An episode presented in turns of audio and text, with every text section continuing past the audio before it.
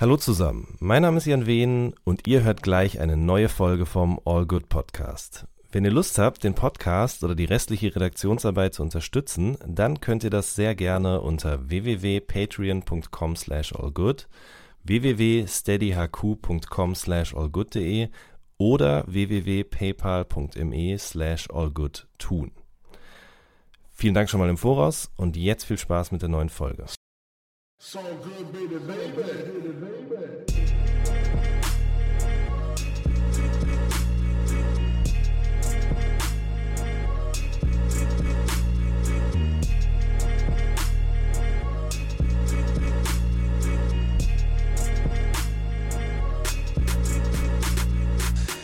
Hallo zusammen, mein Name ist Jan Wehn und ihr hört eine neue Folge vom All Good Podcast. Bei mir zu Gast, beziehungsweise ich bin heute zu Gast bei Ill Will in Hamburg. Ich yeah. grüße dich. Hallo.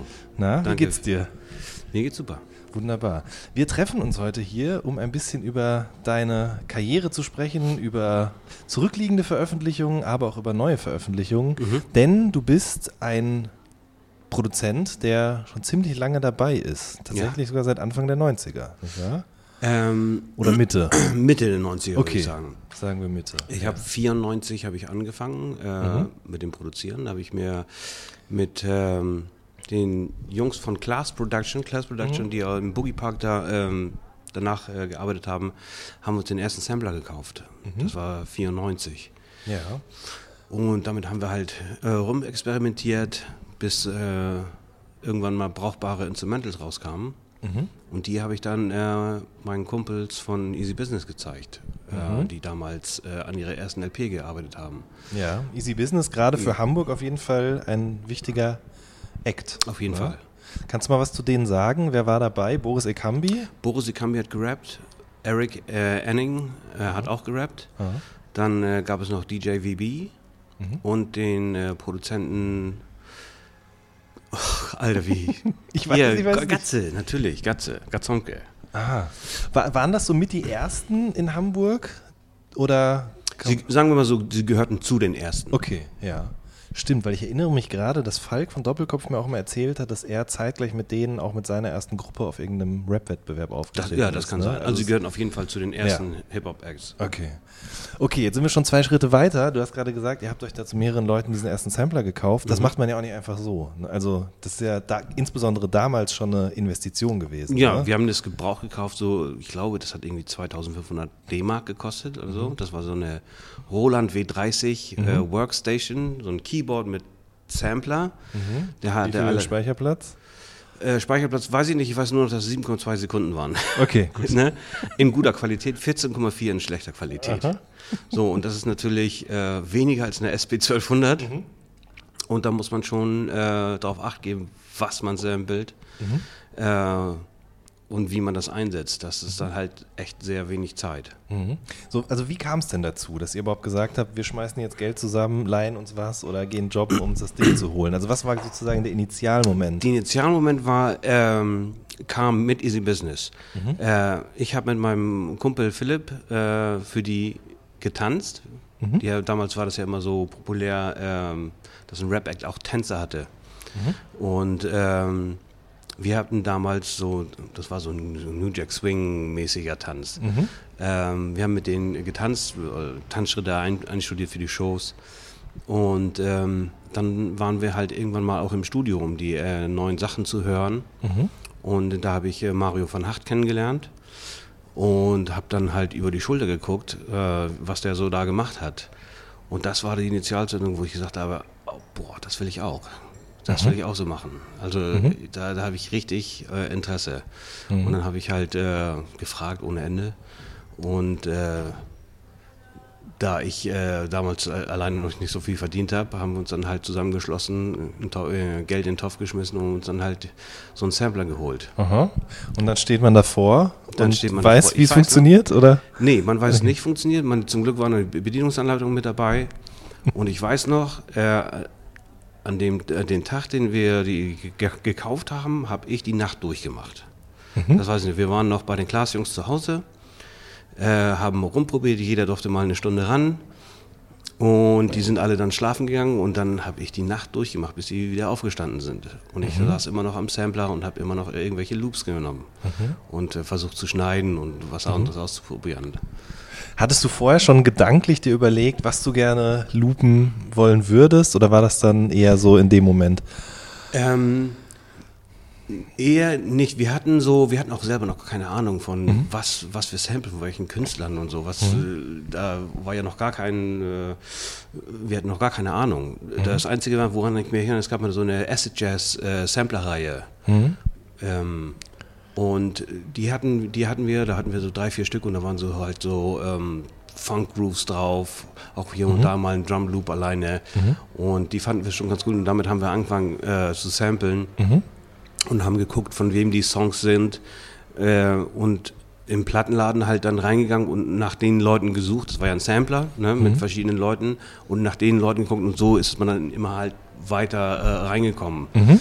Ähm, und dann wussten wir halt, wo wir halt zu suchen haben. Okay. Gab es dann jemanden, der euch das so ein bisschen beigebracht hat, wie man eine Snare setzt, wie man eine Kick setzt, äh, wie man überhaupt generell samplet? dass man pitchen kann oder was auch immer. Mhm. Also der erste Einfluss wäre tatsächlich dann ähm, Mario von Hacht. Mhm. Der hat uns äh, einige Sachen gezeigt. Mhm.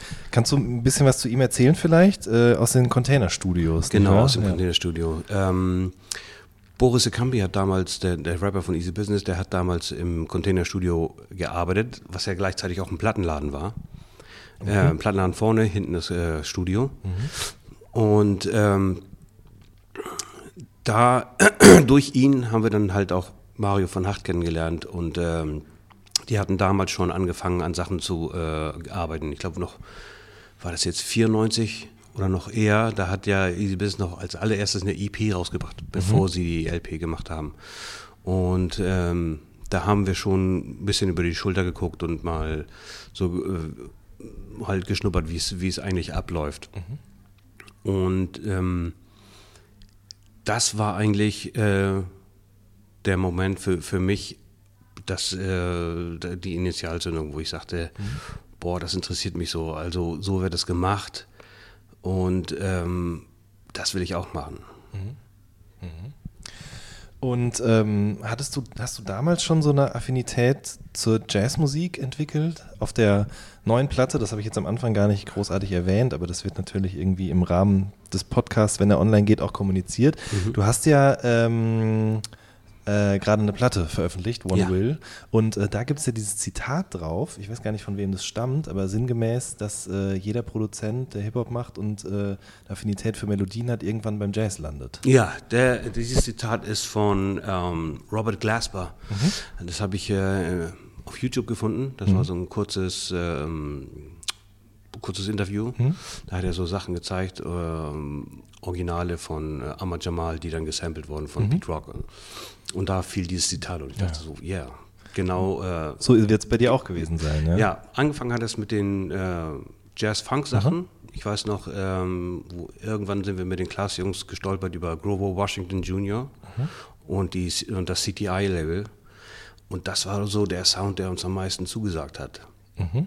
Wenn ich so an die Feel So Good äh, ähm, LP denke, wo im Grunde genommen jeder Song schon durch, äh, verbraten wurde, mehrmals. Mhm.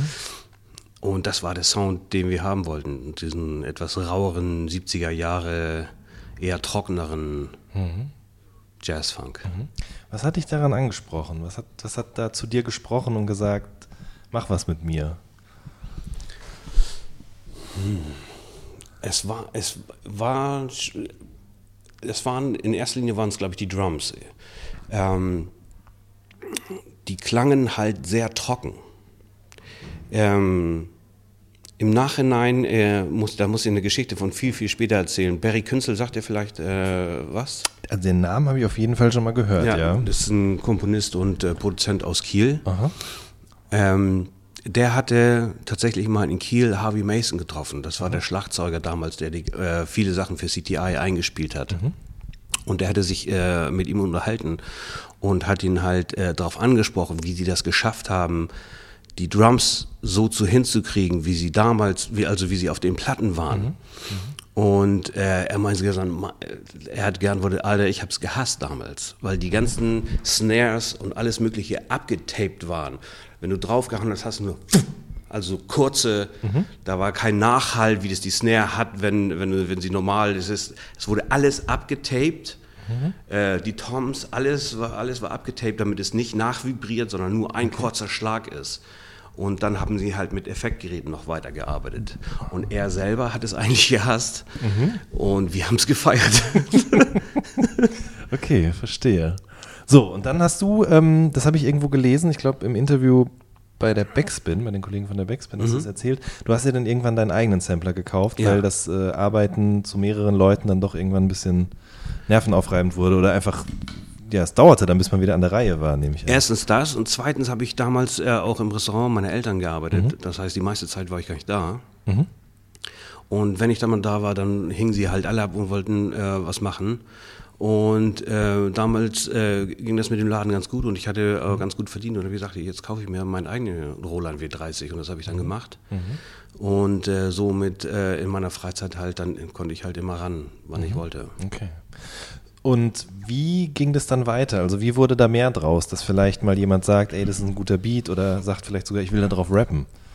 Da war das Containerstudio, Containerstudio natürlich ein super Treffpunkt. Mhm. Wer war da so ähm, alles? Fettes Brot auf jeden Fall, aber erst Brot. später, ne? Oder was heißt später? Aber ja, ja, im Grunde genommen zu der Zeit war okay. das. Also Easy Business hatte die Platte fertig. Ich weiß sogar, dass es eine, ich habe irgendwo noch einen Flyer mit Easy Business und Fettes Brot äh, mhm. äh, Auftritt zusammen irgendwo im Mojo Club im Alten. Mhm.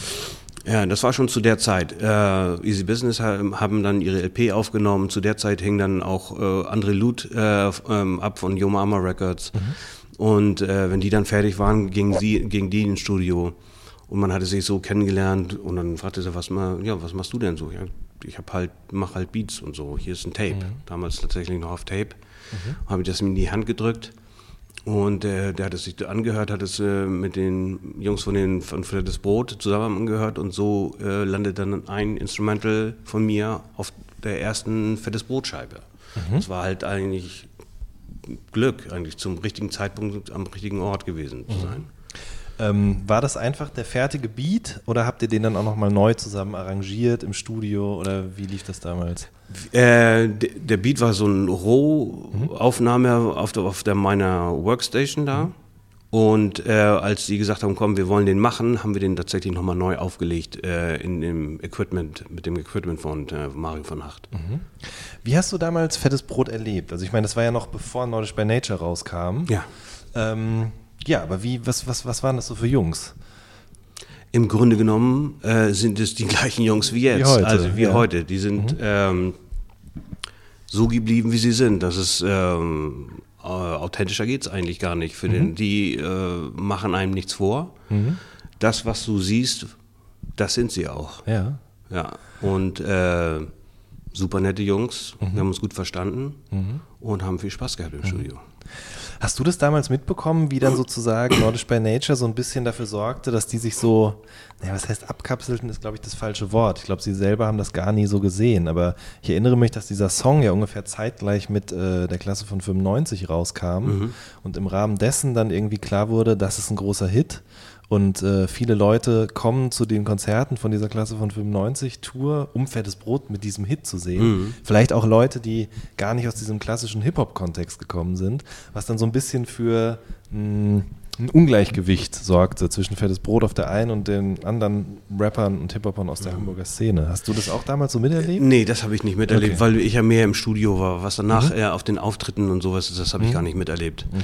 Ich weiß nur, dass, ähm, dass der Song dann so erfolgreich wurde, dass die Jungs von Fettes Brot tatsächlich auch die Single gestoppt haben. Die haben den vom Markt genommen? Die haben den vom Markt genommen, damit sie nicht nachher dann hießen, das sind die plattdeutschen Rapper. Genau, die Sellout, so, die, die ja, plattdeutschen Sellout-Rapper. Ja, Genau. Das war halt, das war halt nur, äh, das war halt die Idee zu dem Song mhm. und der ging halt dermaßen ab und mhm. die wollten halt nicht den Stempel äh, mhm. haben, dass sie hier die lustigen äh, Plattdeutsch-Rapper mhm. sind.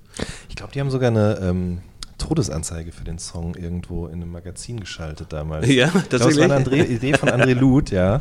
Äh, so von wegen, ich weiß nicht, wann er erschienen ist, ich glaube 95 bis 96, genau das Datum und äh, Rest in Peace. Das wäre eine gute Marketing-Idee auf jeden ja, Fall gewesen. Auf jeden ne? Fall, hey, André, André Luth ist ein kluger Kopf. Ja. Ähm, das war aber nicht deine einzige Produktion für Fettes Brot. Nee. Wie ging ähm, das denn dann weiter mit euch? Was hast du noch so für die Jungs gemacht? Das war die, ähm, der erste Song hieß Drei sind zwei zu viel auf der ersten mhm. LP mhm. von denen. Und ähm, ich habe dann halt munter weiter produziert und dann ging es halt irgendwann äh, zur zweiten LP von denen. Mhm. Und ähm, da habe ich dann mal sehen beigesteuert. Mhm. Mit äh, Eisfeld in der Hook. Mit Eisfeld in der Hook, genau. Ja. Den habe ich da auch äh, das erst zum ersten Mal da kennengelernt. Mhm. Und ich wusste aber, dass er, dass er mit den Beginnern schon, mit den absoluten Beginnern damals noch Richtig. schon äh, unterwegs war. Mhm. Wie war der damals so drauf? Ich habe ihn ehrlich gesagt nur ganz kurz im Studio mhm. gesehen und äh, super sympathisch, also mhm. ganz nett. Ja. Ähm, der hat, ich meine, im Grunde genommen, als wir reinkamen, hat er schon die Hook eingesungen und war dann auch schon am Gehen, im Grunde genommen. Also so, also richtig, so richtig kennengelernt hat man sich da mhm. nicht, aber ähm, wie man halt ist, man macht, man macht halt Mucke zusammen und mhm. ist äh, dann halt aufgeregt mhm. auf das Endergebnis. Ja, klar. Ähm, auf der Platte ist, glaube ich, dann ja auch das erste Mal Dendemann mit drauf gewesen. Genau. Sogar mehrfach ähm, auf Ich gehe nicht zum Arzt. Ich gehe nicht zum Arzt, genau. Und jetzt gerade ist mir entfallen. Äh, Wildwechsel, glaube ich. Ja, genau, ja, ist Wild. da, ne? Auf diesem einem der besten Posse-Tracks äh, im Deutschrap, meiner Meinung nach. Tatsächlich, ja? Ja, finde ich schon. Äh, für mich war das damals eine Riesenoffenbarung, weil ich da gerade so das erste Mal, also mit diesem Song tat sich für mich so eine Welt auf, weil da waren ja nicht nur Rapper aus Hamburg drauf, sondern eben auch aus Stuttgart mhm. und ähm, München, aus auch, München ne? noch, ja. genau, die von Blumentopf-Jungs, genau. Ja. Und das war für mich so, da ent, ent, ent, ent ähm, entwirrte sich auf einmal dieser feste Strang Hamburg-Rap. So, ich kannte Rap aus Hamburg und auf einmal merkte ich, ah, da ist ja noch das, da ist noch mm. das. Und man kann, der klingt ganz anders als der und so. Das war irgendwie, das war sehr interessant und spannend für mich. Ähm, die Frage, auf die ich jetzt hinaus will, ist, hast du dann äh, Dendemann auch da im Zuge dieser Aufnahmen für die Platte dann das erste Mal kennengelernt? Oder? Nicht im Studio, ich okay. habe sie im Büro von, äh, von Yo Mama kenn mhm. kennengelernt. Okay. Und ähm, Damals war noch äh, DJ Rabauke, mhm. der DJ von Fettes Brot. Mhm. Und äh, der hatte sich dann halt da ausgeklinkt, um mit äh, Dendemann äh, eins zuzugründen. Mhm. Und ähm, ich habe äh, sozusagen den Werdegang halt von der Sport-EP halt mit, miterlebt. Mhm. Und ähm, hab, äh, und die haben, glaube ich, mal sehen auch ziemlich gefeiert. Das mhm. kam vorher raus. Mhm. Und äh, so haben wir uns halt äh, kennengelernt und dann haben wir ähm, Nummern ausgetauscht und Beats mhm. hin und her geschickt auf Tape. Mhm. So kamt ihr dann zusammen. So also auf der Sport-EP hast du noch nicht produziert? Nein. Nein, okay. Und dann äh, kam die sehr gut an. Ähm, in Kombination wahrscheinlich auch mit zum Beispiel diesem Auftritt bei World Cup oder was auch immer. Ja. Also man merkte irgendwie, Dendemann ist so der Typ gerade oder 1-2 ist die Band oder wie auch immer, über, um die sich alles dreht oder über die jeder spricht. Ähm, wie seid ihr denn dann dieses Projekt Album angegangen? Weil ähm, was viele, glaube ich, gar nicht wissen, ist, dass du ja eben mit Danke gut und Hand aufs Herz zum Beispiel eben eigentlich so die essentiellen Stücke dieser Platte, die ja dann noch als Single veröffentlicht wurden, ja. irgendwie produziert hast oder ja. mitproduziert. Nee, die sind von mir. Komplett produziert. Oder, äh, warte mal, Danke gut ist von mir und Hand aufs Herz haben wir zusammen gemacht. Mhm. Genau, erzähl doch mal. Also wie seid ihr dieses Projekt Gefährliches Halbwissen angegangen? Also nach, nachdem die äh, EP draußen war und äh, ähm, die Anklang fand, war natürlich äh, klar, dass sie halt eine ganze LP machen. Und äh, an André Luth gefielen meine Sachen, die ich gemacht habe. Zu der Zeit habe ich auch dann die SP 1200 bekommen, sodass die Drums und so noch rauer, noch dirtiger klangen. Mhm. Und ähm, habe dann massigweise äh, Instrumentals gemacht. Mhm und der, den Jungs dann äh, vorgelegt. Mhm. Und äh, die haben sich halt die, die Sachen ausgesucht. Und so, ich weiß noch, Danke Gut ist tatsächlich im Containerstudio entstanden. Da habe ich nur den Sample auf der Platte gefunden. So, hier, das müsst ihr hören. Mhm. Und äh, das hatte so ein bisschen den, den Flavor von Guess Who's Back, Rakim. Mhm. Diese, diese äh, Trompeten-Steps, so kurze ja. Trompeten-Sachen. das war gerade ein großer Hit in, in, den Clubs in Hamburg. Und das haben sie alle gefeiert und ich hatte so, so was ähnliches gefunden von einer anderen Platte. Mhm. Und dann sagte ich, so, oh, ja, das müssen wir machen. Das müssen wir machen. So haben wir dann halt noch Drums und noch ein paar andere Songs dazugehauen und das ging dann relativ schnell. Mhm. Okay. Ähm, wie war das denn dann sozusagen zu sehen, wie da ein komplette Songs draus wurden? Also der Beat ist das eine, aber ja. dann kamen eben auch Torch-Cuts dazu zum Beispiel und vor allen Dingen eben auch die Raps von Dendemann. Wie hast du das so erlebt, wie sozusagen aus dieser, diesem musikalischen Impuls, den du da gesetzt hast, dann eben so ein fertiges Endprodukt wurde? Mhm.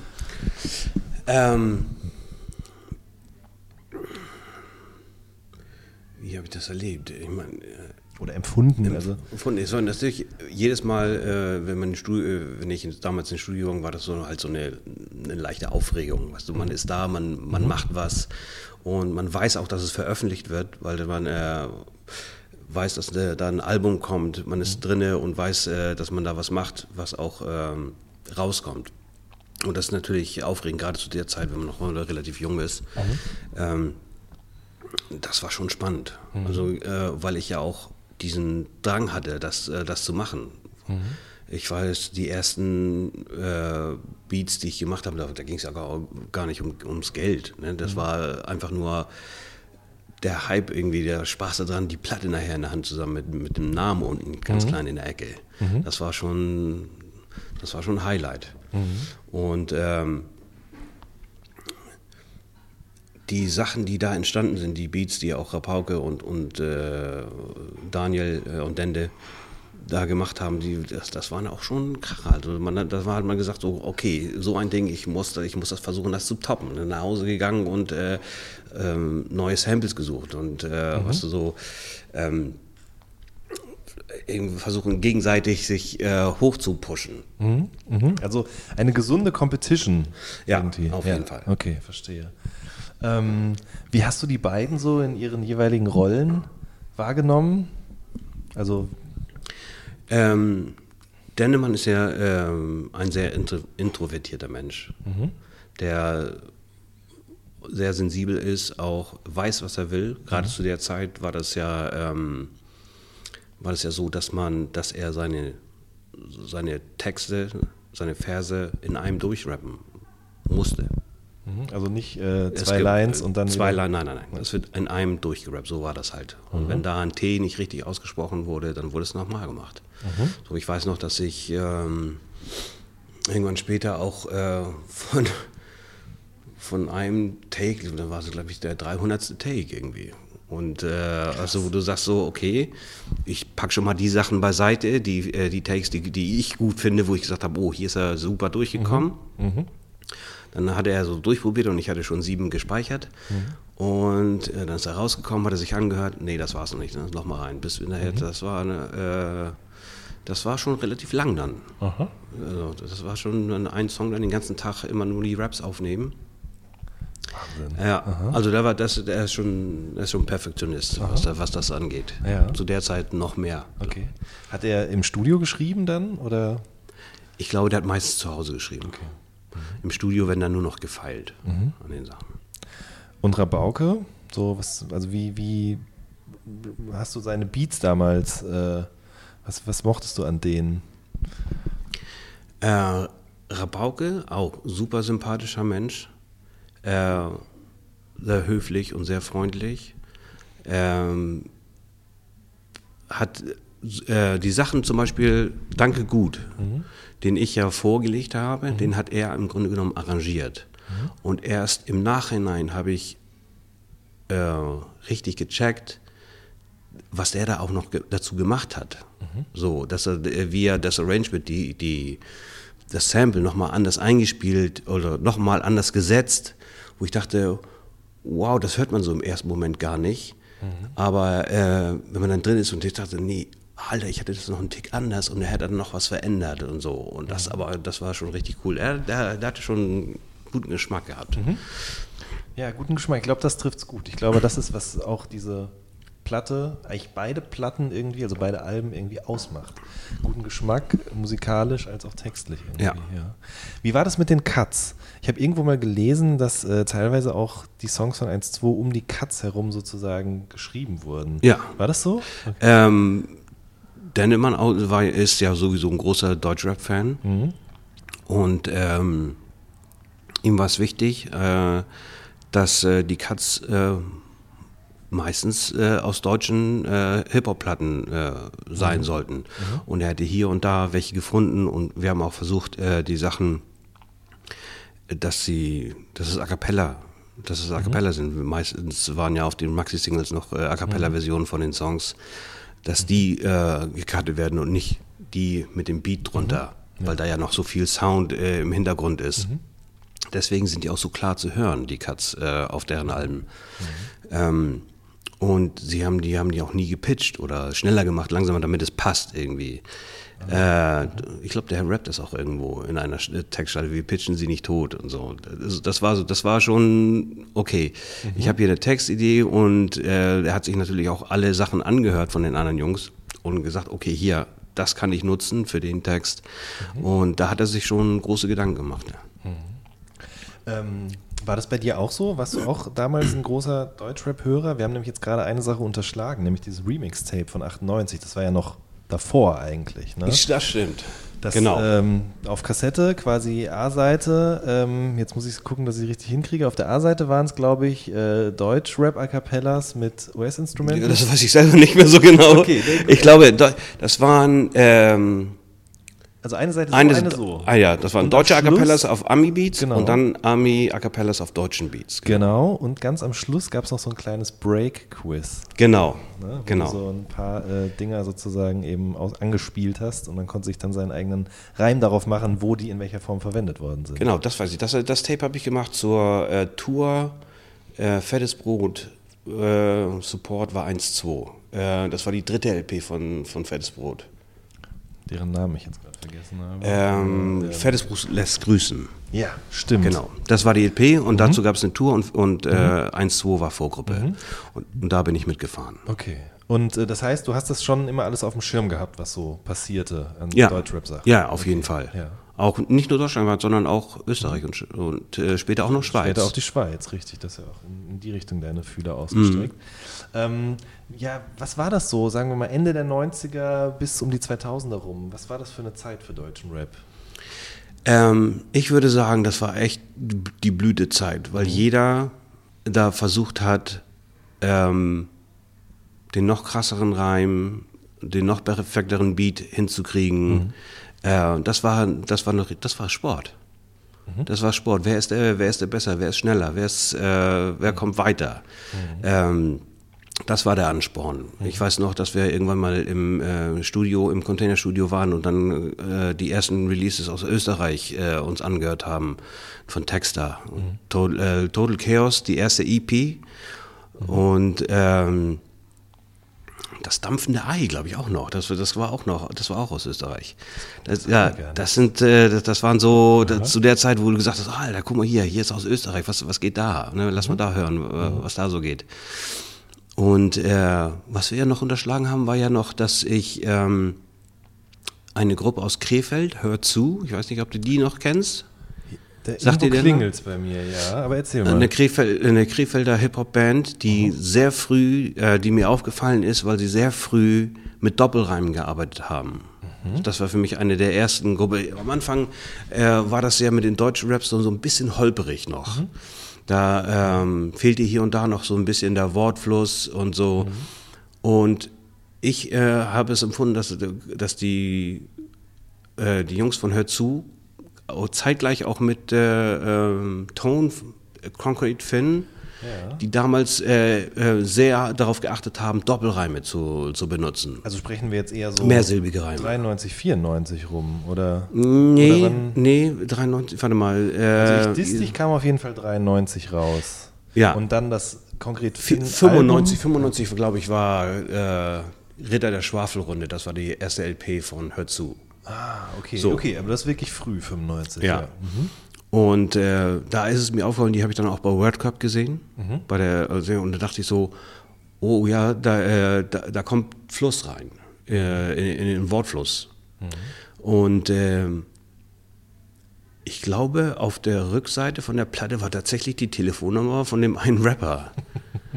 Und ähm, die, da habe ich mal angerufen einfach und mhm. habe gesagt, so, äh, dass ich die Sachen geil finde und ja. habe damals ähm, einen Mix gemacht von, von der Platte irgendwie, da die Bässe und alles rausgehört, nur dass man da mhm. die Stimmen zu hören sind und ein Beat von mir drunter gepackt. Aha. Und so äh, äh, äh, kam das dann äh, zustande. So, dann haben wir uns dann mal getroffen, dann sind wir zusammen zu Pop Popcom gefahren, mhm. um, um da mal ein bisschen zu schnuppern. Und die waren befreundet äh, mit äh, den Jungs von Total Chaos, mit Clemens oh. Fantor und DJ DBH. Mhm. Da habe ich die Jungs halt kennengelernt. Und ähm, haben uns auch gleich angefreundet, waren auf der gleichen Wellenlänge. Und äh, denen habe ich dann halt ein paar Beats geschickt. Und die haben sich dann auch drei ausgesucht. Mhm. Und so kam es dann, dass ich dann meine SP eingepackt habe in so einen riesigen Koffer und bin dann halt nach Innsbruck gefahren mit dem Zug und haben da die Stücke bei denen im Studio aufgelegt. Ähm, du sagst gerade, äh, durch dieses Doppelreim-Ding bekam das sprachlich irgendwie ein bisschen mehr Fluss. Ja.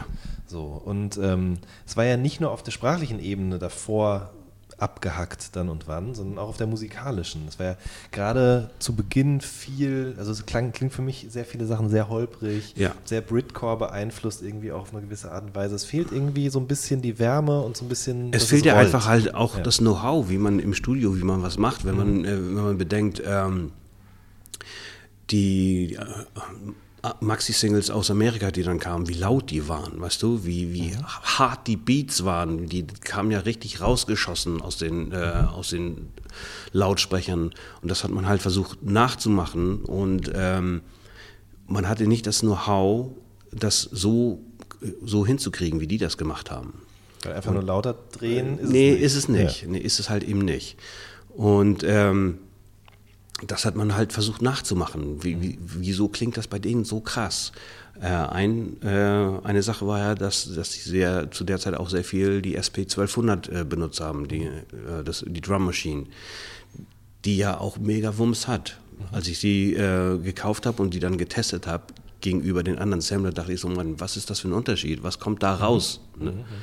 Ähm, dann dachte man so, wow, das ist es. Und das war es aber auch dann nicht. Das, war, das gehört ja dann, ne, wenn du das, wenn das Fett bei dir zu Hause klingt, mhm. heißt es ja noch lange nicht, dass es danach äh, nach dem Mastering oder auf der Platte auch so klingt. Das, äh, ähm, da fehlt ja äh, das Know-how.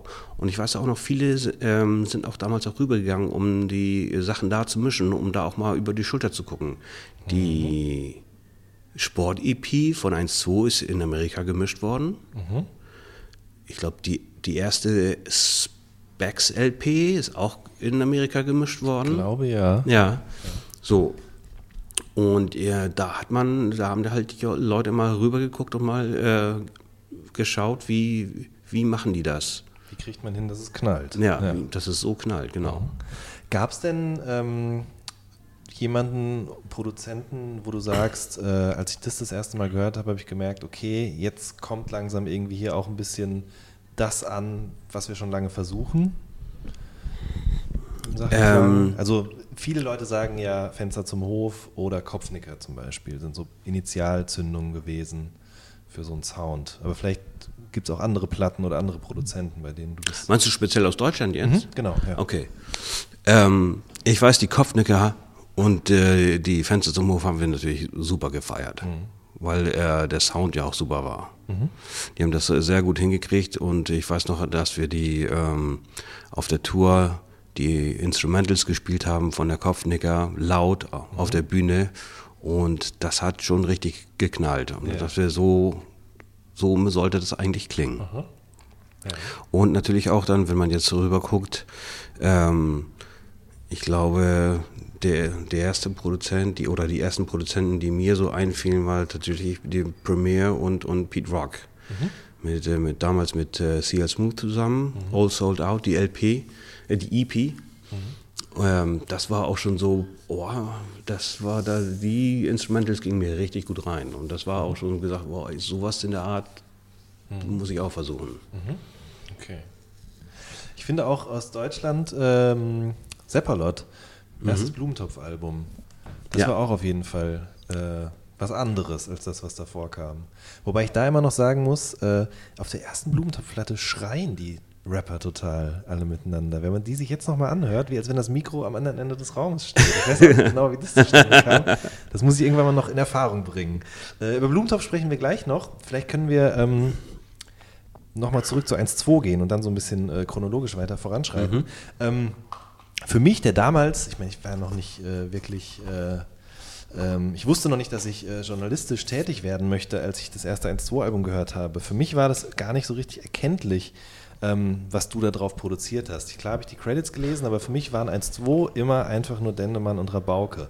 Ähm, war das für dich ein Problem oder wie hat es sich das angefühlt sozusagen, dass irgendwie immer nur über die beiden gesprochen wurde, obwohl du da auch deine Finger mit im Spiel hattest? Nee, das war überhaupt kein Problem für okay. mich. Also das war ja klar, dass ich, äh, ich selber ja keine, in keiner Gruppe war mhm. oder ähm, auch nicht die Ambition hatte, irgendwie ähm, in der Richtung tätig zu werden. Mhm. Ähm, nee, äh, ich habe einfach nur äh, Instrumentals gemacht bei mir zu Hause mhm. und die dann halt angeboten. Mhm. So, das war mir jetzt nicht wichtig, dass äh, jetzt äh, bei der LP jetzt nicht über mich gesprochen wurde. Mhm. Da, äh, da klappt das, mein, das Ego ist dann nicht so groß. Ja, okay, verstehe. Ähm, jetzt überlege ich gerade, kam dann erst das Nico Suave Album oder kam erst das Blumentopf Album, wo du Liebe und Hass drauf produziert hast? Das ist eine sehr gute Frage. Also das Nico Suave Album kam 2001. 2001, nee, dann, dann äh, ich glaube, zuerst kam Blumentopf. Ja, ne? ja. Wie kam das zustande? Das ist ja der einzige Beat äh, auf der ganzen Platte, der nicht von Seppalot ist, soweit ich richtig recherchiert habe. Ist das da großes Kino, äh, Liebe und Hass, meinst du das? Genau, richtig. Ja. Ja. Tatsächlich, das weiß ich gar nicht. Ich, 1A ist das Album aber. Ah. Ne? Und dann 1A, ist es vielleicht ja, doch stimmt. Später. Großes Kino, ja, ja, ja, großes Kino war was an. Ja. Ziehen sich hier die Lücken auf. Ja. Aber, naja, egal. Ist auch schon so lange her. genau, ähm, wie kam das? Blumentopf habe ich äh, auf einem Konzert äh, von Fettes Brot, glaube ich, kennengelernt. Die kannten sich schon. Mhm. Ja, wahrscheinlich über Wildwechsel und so. Ne? Ja. Und ähm, auf dem Konzert habe ich Seppalot kennengelernt mhm. und äh, der hatte halt in Erfahrung gebracht, dass ich dir ein, zwei äh, Stücke äh, beigetragen habe äh, zu den Alben und die und ein, zwei Sachen mhm. und so haben uns halt unterhalten über was hast du für einen Sampler und was mhm. Äh, und die ganzen Sachen da drumherum.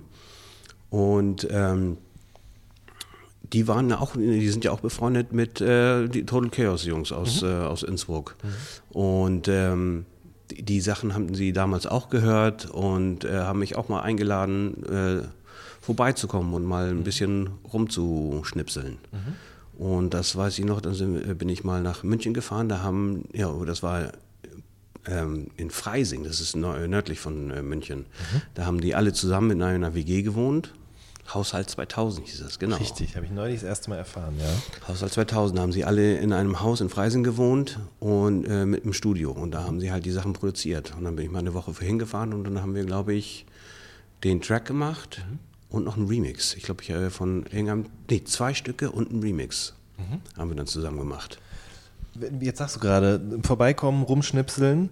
Ähm, wie, wie lief das denn dann ab? Also du bist da rein und dann haben die Jungs Samples rangekarrt oder hattest du die dabei oder wie stellt man sich nee, das, das war jetzt und jetzt, wo du es gerade fragst, erinnere ich mich noch ganz genau. Äh, als kurz bevor ich losgefahren bin, äh, hat mich Seppalot gefragt, wie wir das denn machen wollen. Und dann habe ich gesagt, wir machen das ganz, äh, wir machen das ganz einfach. Ich bringe nichts mit. Mhm. Wir gehen vor Ort bei euch in München mhm. Platten shoppen und mhm. mit den Sachen gehen wir ins Studio. Und so war das dann, dass wir in Best Records waren. Das ist einer, so ein angesagter, ich weiß gar nicht, ob es den überhaupt noch gibt. Ähm, supergeiler Schallplattenladen, ziemlich klein, aber ähm, sehr ausgewählte und äh, schöne Sachen dabei. Mhm. Und da haben wir halt äh, den ganzen Tag verbracht, bis jeder mit einem fetten Stapel äh, Platten an den Tresen gegangen ist. Und dann sind wir nach Hause gegangen und haben halt äh, die Stücke gesagt, guck mal, das hier habe ich gefunden und das hier, was hältst du davon? Mhm. Und hier, bis wir dann äh, die Stücke dann zusammen haben, mhm. hatten.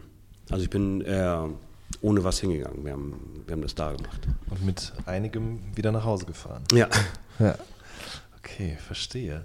Ähm, so, genau. Und dann hast du aber eben auch mit Nico Suave ganz viel für sein Debütalbum ja. gemacht.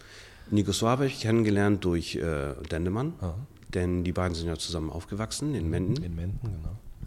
Und ähm, es kam so ein Nico Suave, dass er, ähm, dass er äh, Sachen gesammelt hat, oder besser gesagt, ähm, sein damaliges Label Octopussy äh, Mhm. wollte halt eine Platte mit ihm machen. Weil die hatten schon, äh, Nico Suave hatte, glaube ich, auf der ersten äh, 1-2 LP auch äh, einen Track, Äh, Sternzeichen Krebs, Krebs, den ich auch ja. produziert habe. Ähm, da habe ich ihn kennengelernt und er hat gesagt, dass er eine LP machen möchte und äh, meine Beats äh, toll fand und äh, ob wir da nicht zusammen äh, was machen könnten. Und so haben wir, ähm, habe ich ihm Tracks vorgespielt und gesagt, pass mal auf, ich, ich schaffe jetzt in der schnell, äh, so schnell nicht so viele gute Sachen, weil ich zu der Zeit auch noch gearbeitet habe. Dann habe ich gesagt, wir rufen mal ein paar Freunde an und lassen uns auch mal Beats von denen zuschicken, mal gucken, was da geht. Und so ist, auch, äh, ist es auch nicht, dass ich die ganze Platte produziert habe, sondern äh, meine Stücke, ich weiß gar nicht, sechs oder sieben. Und die restlichen ha haben wir dann halt ausgesucht von den anderen. Das sind äh, von Dennis Kraus von Backspin, der hat auch ein, zwei Stücke gemacht. das wusste ich nicht. Mhm. Obwohl ich es bei Discogs studiert habe, ist mir das entgangen. Gibt's ja nicht. Dennis Kraus von Backspin hat äh, ein, zwei Stücke äh, beigesteuert. okay. Ähm, und Holunder hat, glaube ich, auch. Ja, das Hol ja, genau. ja, Holunder hat da noch so, da hast du, man, man war mit denen, wenn sie mal auf Tour waren, war man da, äh, hat man die besucht auf äh, Tour und mal ausgetauscht und sag mal hier, wir wollen hier eine Platte machen, habt ihr noch Instrumentals und so, mal durchhören und sagen, der ist geil, der, das ist ein guter Beat, hier, den, darauf solltest du rappen, dann und dann hatten wir halt unsere 13, 14 Stücke. Ähm, ich habe die Platte neulich nochmal gehört und die klingt ja unglaublich jazzig Mhm. irgendwie. Also noch viel mehr als die Sachen auf der 1-2-Platte zum Beispiel. Ja.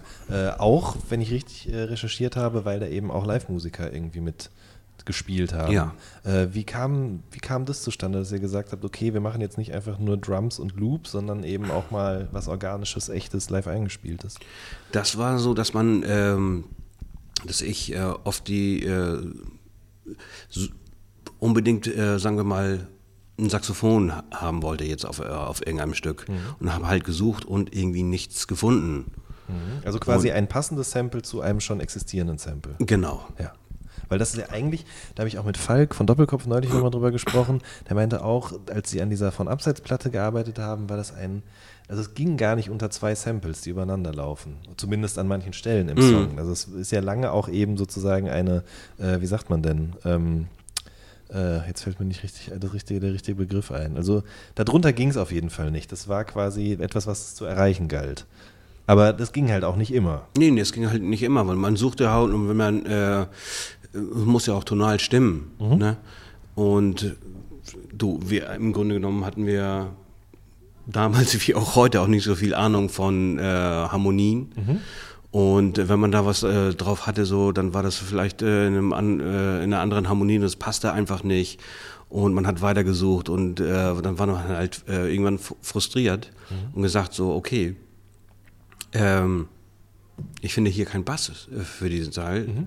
Äh, aber wir haben noch neulich den Bassisten kennengelernt. Lass uns den mal doch mal äh, einladen, mal gucken, was der dazu spielen kann. Und so fing das an, äh, so dass man auch äh, Musiker äh, mit reingenommen hat. Und die haben sich das dann, also für die Leute, die sich das nicht vorstellen können, dann kommt dann jemand mit seinem Bass, hört sich das an und gute Musiker im besten Fall hören ja raus, was für eine Tonart das ist und können das sozusagen dann auf ihren Bass umwandeln. Genau. Oder Oft- ihr Instrument. Ja, oft war es auch so, dass wir äh, ähm, uns das ja egal war. Irgendwie. Wir haben was gesampelt und wir hatten einen Drum Loop und dann haben wir das Sample an den Drum Loop äh, gepitcht. Was natürlich voll falsch ist, weil das danach äh, im Vierteltonbereich landet irgendwie, weißt du? So, und dann kommt der Bassist rein und sagt so, ey, was, was geht denn hier? Das ist ja überhaupt nicht, das ist ja, das passt nicht. Ich kann nicht spielen dazu. Das ist, weil das tonal nicht, nicht tonal richtig ist. Äh, und den Bass wollte er eh nicht umstimmen, weil das dann halt für ihn ja falsch ist. Weißt du? Ist ja, so, so, so kam es da dann auch dann zu sagen, okay, wir machen das so, wir machen das jetzt andersrum. Wir, den Drum Loop passen wir an das Sample an. Ähm, und wenn wir das Sample pitchen, pitchen wir es Halbton. Also wenn, wenn du es auf, äh, sagen wir, auf C1 auf der Taste, auf, der, ähm, auf dem Keyboard hast, sodass du einen Halbton höher gehen, gehst und den, das Drum du dann da anpassen. Halbton höher ist ja kein, kein Problem, aber dazwischen, dann wird es halt äh, schwierig für Musiker, die dann sagen, sie, nee, das ist äh, tonal nicht richtig, kann ich nicht so spielen. Würdest du sagen, dass da bei den Arbeiten an dieser Platte auch so ein bisschen für, für dich, dir, dass da ein neues Bewusstsein geschaffen wurde bei dir für Musik? Auf jeden und Fall. Wie das alles funktioniert und ja, zusammenhängt? Auf jeden Fall. Vor allen Dingen, äh, weil man äh, dann auch äh, den Musiker sagen konnte, so, pass mal auf, das nicht so, spielen wir das mal so und so. Mhm. Weil man das vielleicht, äh, äh, wenn das ein, eher ein Jazzbassist war, der so jazzig, die, die spielen ja meistens sehr viele Noten, mhm. dass du sagst, pass mal auf, ähm, nicht zu viele Noten, mhm. lass die Note auch mal stehen. Mhm. Und äh, das muss ein bisschen funkiger klingen, vielleicht mal äh, kurze Sachen, aber äh, ähm, halt nicht zu viele, nicht zu viele Noten. Und ähm, sodass man äh, daraus lernen konnte, dass man sagt, okay, man muss die Leute auch dirigieren. Man kann sie auch mal alleine lassen. Ich biete mal erstmal an, was du so denkst. Und dann, die, um denen dann zu sagen, okay, cool, aber mach mal so und so, mhm. spiel mal so und dann nicht zu viel, sodass man halt so ähm, zusammen das äh, findet, was man eigentlich haben möchte. Mhm. Hast du da dann auch schon angefangen, selber äh, Instrumente zu lernen? Also Klarinette spielst du ja? Oder kam das erst später? Das kam erst viel später. Okay. Angefangen habe ich tatsächlich mit dem Bass. Mhm. Äh, irgendwann habe ich mir mal einen Bass gekauft, mhm. ähm, weil ich äh, halt auch die Bässe selber einspielen wollte. Ähm, und äh, die Klarinette kam viel später. Okay. Die, die kam viel später. Aber diese Idee, ähm, auf ein Sample jemanden was spielen zu lassen, die hast du dann bei deiner nicht vollständigen LP sozusagen weiterverfolgt. Ne? Ja, auf jeden also, Fall. Also LP nicht vollständig war sozusagen dein erstes richtiges eigenes Release. Ja. Ähm, auf dem Rapper mit drauf waren, Curse war mit drauf, Dendemann natürlich, Blumentopf, aber es waren eben auch Beat Loops oder einzelne Produktionen von dir eben mit drauf. Äh, nicht vollständig, weil es eben keine ganze LP war. Nee. Aber auch keine richtige EP. Keine EP, das ist auch irgendwie dazwischen. Äh, ja. Es waren, ich glaube, insgesamt 33 Minuten. Mhm. Was ja genauso, es ist mehr als eine EP und mhm. viel weniger als eine LP. Mhm. Und ich weiß noch, dass der, dass der Name auch zu, äh, zustande kam, dass er André Luth äh, die ersten Sachen mal hören wollte, mhm. die ich so für die Platte produziert habe. Und dann hatte ich halt die Sachen auf, äh, den auf, äh, auf CD gebrannt und dann äh, draufgeschrieben LP nicht vollständig. Ich habe es fast vermutet, ja. So, so dass die Sachen, okay, das sind so die ersten Sachen, ja. aber sie ist noch nicht vollständig. LP okay. nicht vollständig. Ja. Und er meinte, ey, das, das ist doch der Titel. Der ist so und das, das reicht. Ja. Wir wollen, ähm, die Sache war ja auch so, was wir auch noch gelernt haben, warum auch, um nochmal zurückzukommen auf die Lautstärke der Platten auch mhm. aus Amerika ist, ähm, die Breite der Rille. Mhm. Ähm, eine Maxi-Single Maxi hat ungefähr äh, 15 Minuten Laufzeit mhm. eine, äh, auf einer Seite. Mhm. Eine LP bis zu 30 Minuten. Da ist aber die Rille schmaler mhm. und dadurch äh, ist die Platte leiser. Also je breiter die Rille, desto lauter der Sound. Mhm.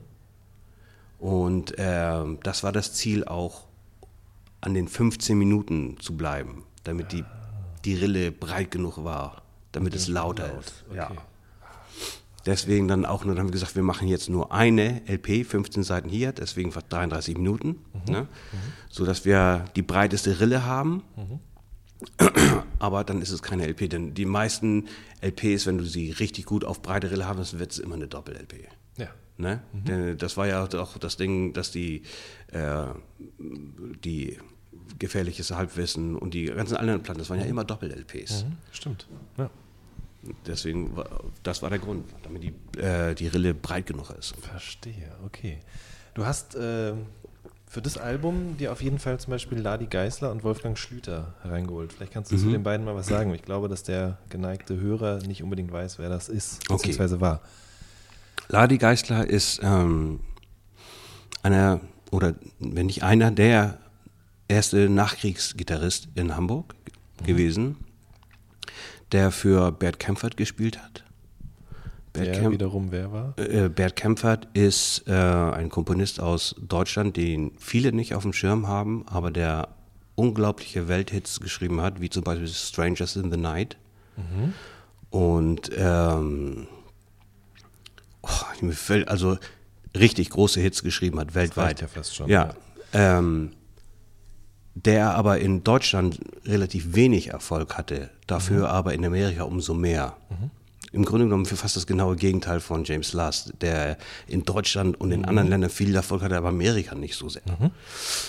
Und ähm, es gab, äh, Ladi Geisler war zu, äh, zuständig für diesen Knackbass. Das war so eine, so eine ähm, Sache, er, die haben das empfunden. Es gab damals so das Problem, dass äh, wenn sie den Bass zu laut hatten bei Produktion und die auf Platte gepresst haben, dass die Welle so groß war, dass, sie, dass die Nadel immer gesprungen ist. Da gab es äh, viele Rückrufe dann, dass jede mhm. Platte, die du angespielt hast, wenn, wenn der Bass zu laut war, dass die Platte, mhm. dass, dass die Nadel dann halt springt. Und wenn es dann zu leise war, dann fehlte halt der Bass. So, das war dann halt eine technische, eine technische Hürde, die sie damals hatten. Und die haben das dann halt äh, so hingekriegt, dass sie eine zuerst tiefer gestimmte Gitarre hatten oder danach den E-Bass mit, äh, äh, mit Plektron gespielt haben. Und dadurch hatte er so einen kurzen, äh, harten Attack. Das war so die typische mhm. Bass-Sound von Bad Kempfert. Und dafür war Ladi Geisler zuständig. Ähm, und äh, wie es der Zufall will, als wir damals äh, im NHB-Studio in Langenfelder Straße waren, da war ähm, Bubbles von Doppelkopf, der hatte sein Studio dort. Und ähm, zu der Zeit ähm, habe ich angefangen, meine Platte zu produzieren, die LP nicht vollständig. Und äh, ich habe mir da mal Beats angehört und, und mal getroffen, mal unterhalten und so. Und als mal die Musik dann aus war, hörte ich diesen halbakustischen Gitarrensound. Der kam von irgendwoher. Und dann fragte ich so, wo kommt das her? Was ist das? Das ist halt so George Benson Gitarrensound. Mhm. Typische, äh, so eine halbakustische Gibson. Mhm. Und er sagte, ja, das ist der, der ältere Herr, der hier nebenan, der hat äh, auch ein Studio und der unterrichtet halt Leute. Und dann habe ich einfach an die Tür geklopft und aufgemacht und gefragt, so, das ist ein sehr schöner Sound, äh, das klingt wunderbar und ich suche so einen Sound, ich würde gerne, gerne aufnehmen. Und so habe ich ihn kennengelernt, ich habe ihn direkt angesprochen mhm. äh, und er hat Unterricht gegeben an jemanden. und dann meinte er, pass mal auf, ich bin hier eine halbe Stunde fertig, dann mhm. kommen wir noch mal rein. So habe ich ihn kennengelernt und ihn äh, sozusagen halt ein bisschen Hip-Hop näher gebracht. Und dann habe ich ihm gesagt, guck mal, ich, ich habe hier einen ein äh, Loop, ein Sample, mhm. so nennt man das bei uns. So, da ändert sich nicht viel und da hätte ich gern den, deinen Gitarrensound da drauf. Mhm. Wie fand er das? Für ihn war das interessant, das ist was anderes. Er hat ja vorher noch nie äh, mit, Hip, äh, mit Hip-Hop, äh, Hip-Hopern gearbeitet. Wie alt war er zu dem Zeitpunkt? Boah, ich glaube, das war schon 70, an die 70, ja. Mhm. Ähm, da war höchst interessiert, wenn wir uns dann unterhalten und so. Ähm, warum ich ihn angesprochen habe. Und ich habe gesagt, du, Gitarren, ich liebe diesen Gitarrensound. Ich liebe George Benson und Joe Pass. Und dann sagte er halt, ging kurz weg und holte ein Foto mit, mit Joe Pass und ihm selber. Joe Pass ist ein Freund von mir, sagte er. Und übrigens, wir nehmen hier gleich äh, die Spur auf mit dem äh, Lautsprecher von Joe Pass, den hat er mir überlassen. Und ich so, Alter, wie, wie geil ist das denn? Also, das war echt so, pff, mhm. okay, machen wir. Ne? Äh, so kamen wir äh, zusammen und äh, der gesagt so, okay, lass uns mal was aufnehmen. Und dann haben wir halt äh, in dem NHB-Studio, sind wir einfach ein Studio weitergegangen ins Größere und haben halt ähm, Crow und Pontra da aufgenommen, wo denn Mann drauf rappt auf meiner Platte. Mhm. Da spielt leider Geisler dazu. Mhm. Du hast äh, danach auch nochmal mit ihm zusammengearbeitet, da sprechen wir gleich noch drüber. Ähm, genau wie mit äh, Wolfgang Schlüter auch. Vielleicht kannst du zu dem auch noch kurz was erzählen und wie der auf dieser LP nicht vollständig gelandet ist. Mhm. Bei Wolfgang Schlüter war das so, ich hatte eigentlich auf der LP noch ein Instrumentalstück drauf. Mhm. Äh, eher so ähm, angepeilt wie die 70er Jahre Jazz-Funk-Sachen. Mhm. Ähm, das war komplett instrumental und das sollte eigentlich auf meiner Platte landen. Ähm, die, die da, was dann nicht passiert ist, weil André Luth gesagt hat, das passt einfach nicht zu dem anderen. Das andere war halt alles nur Rap und das mhm. war halt so ein Jazz-Funk-Ding. Mhm. Das passt halt stilistisch nicht. Mhm. Ähm, und dann habe ich gesagt, gut, dann behalte ich das weiter und habe das ähm, dann Ron Last gezeigt. Mhm. Dem Sohn von James Last. Von James Last, den ich ja kennengelernt habe bei der Produktion äh, Ruf mich an von Fettes Brot. Genau. Ja. Die, ähm, das war ein paar Jahre zuvor. Mhm. Und ähm, wir haben halt noch äh, guten Kontakt gehabt. Und dem habe ich ihm das vorgespielt und er sagt, was hältst du davon? Und er sagt, hey, das klingt super. Aber was was, was gut passen würde, wenn Vibraphon. Ich sage, ja, würde super passen, aber ich kenne keinen. Mhm. Dann pass mal auf, ich kenne einen. Und ich kenne einen ziemlich guten. Mhm. So, und äh, pass mal, ich regel das. Lass mal das machen. Ähm, so haben wir das Studio gemietet. Äh, Ron hat äh, Wolfgang Schlüter an, äh, angerufen. Er ist vorbeigekommen, er hat den Song vorher nicht gehört. Ähm, er hat von Ron Last die, ähm, die Harmonie äh, zugerufen bekommen, was es ist. Wir haben sofort gestartet. Er hat sofort losgelegt. Wir haben drei Takes aufgenommen. Und ich wusste nicht mehr danach, welchen Take ich nehmen soll, weil alle drei einfach Bombe waren. Wahnsinn. Und ich weiß noch genau, es gab einen Harmoniewechsel. Da musste ich, äh, also ich saß bei den Aufnahmen direkt vor Wolfgang Schlüter im Aufnahmestudio und musste ihm die halt anzeigen. Eins, zwei, drei, wann der Harmoniewechsel kommt. Und ähm, beim ersten Mal habe ich es verpatzt, weil ich so äh, beeindruckt war, mhm. ihn spielen zu sehen. Ähm, ich weiß nicht, ob, äh, ob, du ihn schon mal gesehen hast. Äh, wenn er am Vibraphon ist, ist, ist wie ein wie ein kleiner Junge, der fasziniert Töne raufkloppt. Es ist also, mhm. es ist äh, unglaublich, ihn zu sehen und ihn zu hören. Und ich war beim ersten Mal auch total beeindruckt und habe natürlich den Einsatz verpasst. Und dann mussten wir es halt nochmal machen. Mhm. Äh, habe ihm das angezeigt und das ging dann beim zweiten Mal wie, wie mhm. geflutscht. Mhm. Also da hast du dann definitiv Blut geleckt. So auf jeden Fall. Richtung, ne? Ja, auf jeden ja. Fall mit Musikern zu arbeiten, weil ähm, das natürlich auch Ladi Geisler und äh, Wolfgang Stündner natürlich Vollblutmusiker sind, mhm. die ähm, denen du Ansagen machen musst, mhm. was du gerne hast und die das dann auch so machen. Mhm. Und äh, abliefern, wo du dann halt nicht mehr weißt, so, was du damit machen sollst. Also von jedem drei Spuren, und du sagst, oh Alter, hier würde ich am liebsten alles nehmen, das wäre aber ein Sieben-Minuten-Song danach, weißt du? Mhm. Geht ja auch nicht. Wuchs dann in dir, in dir der Wunsch, ähm, vielleicht generell auch musikalisch das Ganze weiter oder in andere Richtungen zu denken, weil du ja gerade meintest, André Luth fand diesen einen Song jetzt nicht so gelungen für diese Platte, mhm. äh, dass du dann überlegt hast, ob man vielleicht in die Richtung mal ein ganzes Album macht oder ja. so? Auf jeden Fall. Ist aber dann erstmal nicht passiert. Nee, das ist erstmal nicht passiert. Ich habe natürlich Ideen gesammelt ähm, äh, dafür. Mein Bruder hatte da zu der Zeit äh, ein Café mhm. und ähm, da haben wir gesagt, ähm, wir machen für, für dieses Café machen wir eine äh, ne, ne Scheibe. Mhm. So, so äh, nach dem Motto Café Del Mar ähnlich. Ich wollte gerade sagen, ja. ja. So, da dachten wir dann, damit wir den, äh, seinen Laden halt ein bisschen pushen. Mhm und habe dann ähm, in die Richtung produziert. Hauptsächlich habe ich ähm, Drums und Bass erstmal Ideen äh, aufgenommen, mhm. Um dann äh, mit anderen Leuten zusammen, pass mal auf, ich brauche hier, ich würde gerne einen Fender Rhodes hier äh, haben. So, was, was fällt dir dazu ein? Spiel mir mal was und ich, ich sag dir dann Bescheid. Und dann ich sage, mhm. ups, das ist eine schöne Stelle, bau mal von da auf weiter. Mhm. mhm. Und ähm, das macht dann natürlich, äh, das macht richtig viel Spaß. Mhm. Wenn, wenn man dann die, die, Leute dann dirigiert und sagen können, okay, das ist, habe ich im Kopf. Ja. Äh, und die anderen müssen das dann halt irgendwie ähm, umsetzen. Aha. Habt ihr die Platte dann fertig gemacht? Äh, die Platte hat sich lange hingezogen ja. weil das natürlich äh, sehr viel Material war. Du musst dir das vorstellen, wenn die äh, alle jeder drei, vier Spuren äh, einspielen, mhm. musst du dir halt dann daraus irgendwie ein, ein Solo suchen, die mhm. besten Stellen raussuchen. Das kostet natürlich Zeit. Mhm. Ähm, und äh, auf der Platte war, ähm, war im Grunde genommen nur die, nur die Drums waren programmiert, alles andere ist halt live mhm. eingespielt. Mhm. Und das, es war dann halt wie so ein Mosaikstein, äh, Mosaikbild. Das musst du dir ein Steinchen von da holen, ja. von da halt. Im Grunde genommen wie das Sampling für Hip-Hop, nur halt auf einem anderen Level. Ja, mit Menschen vor allen Dingen. Ja, auch, mit Menschen. Nämlich ja. nicht einfach nur im Computer. Ja. ja. Oh, okay.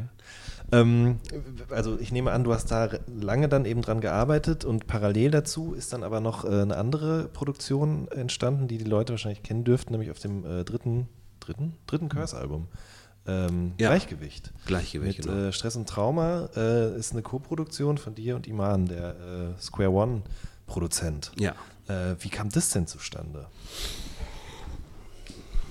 Also Feuchte Aussprache war ein Song von Curse und dir auf deiner nicht vollständigen LP. Ja. Mm, und, aber wie kam dann eben das zustande, dass du mit Iman zusammen diesen Beat produziert hast und wie lief das vor allen Dingen auch ab? Mm. Ich glaube, das war nach der Square One-Platte. Kann das sein, dass es danach ich war? Gehe davon aus. Ich glaube, Innere Sicherheit kam 2003 oder 2004. Okay. Und Square One war ein bisschen früher. War ein bisschen früher. Ähm,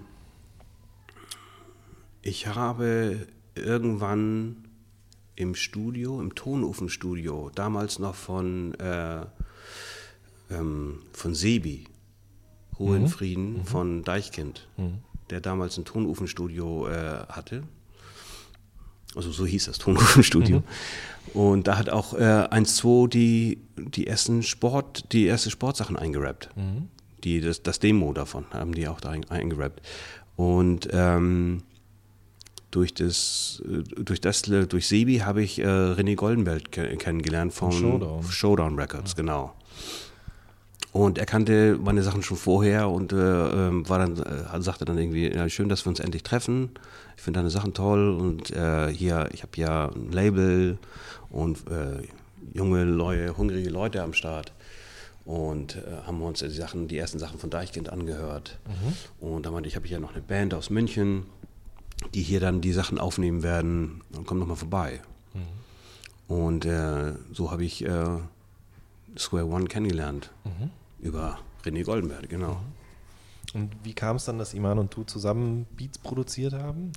Ich habe ja, ähm, als Square One die äh, Aufnahmen gemacht haben, für Walk of Life? Walk of Life. Viele Sachen sind dann im Boogie Park entstanden. Mhm.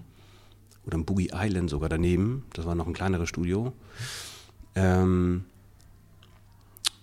da haben, ähm, da hatte der Ali von Square One mal äh, angefragt, so was ich noch so für Beats habe, mhm. ob ich da, ob er da was hören kann.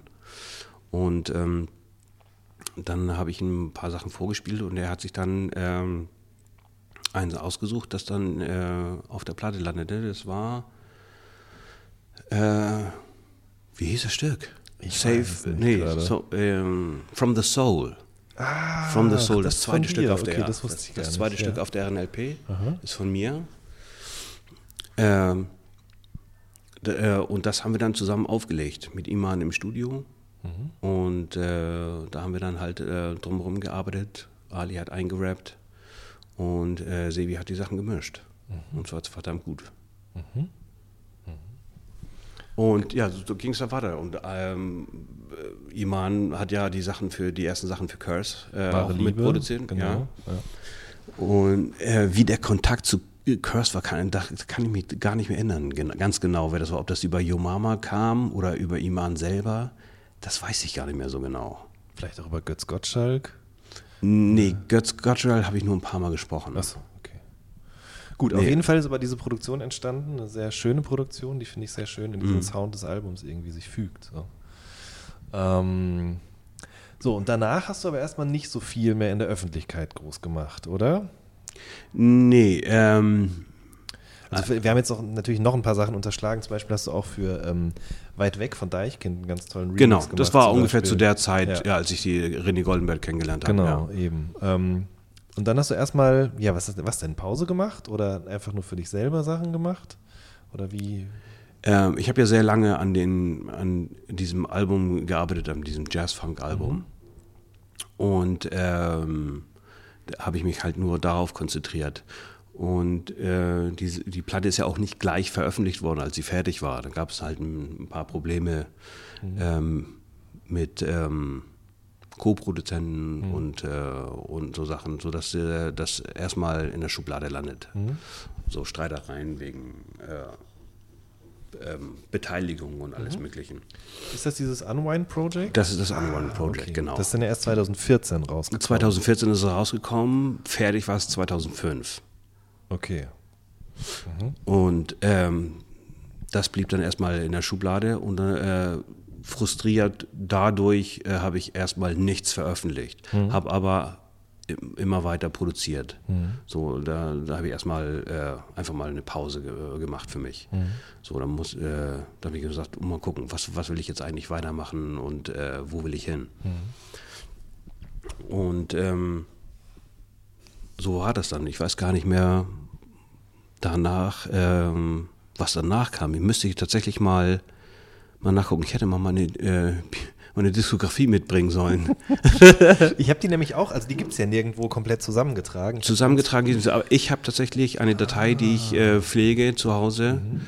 Ähm, und ich bin gerade bei, ich glaube, 135 veröffentlichten Songs. Mhm. Also ich habe viel Discogs-Recherche betrieben ja. und Freunde gefragt, die irgendwie mir noch Songs zugetragen haben. Ich habe dann immer nur so ein bisschen Stichpunkte mir gemacht.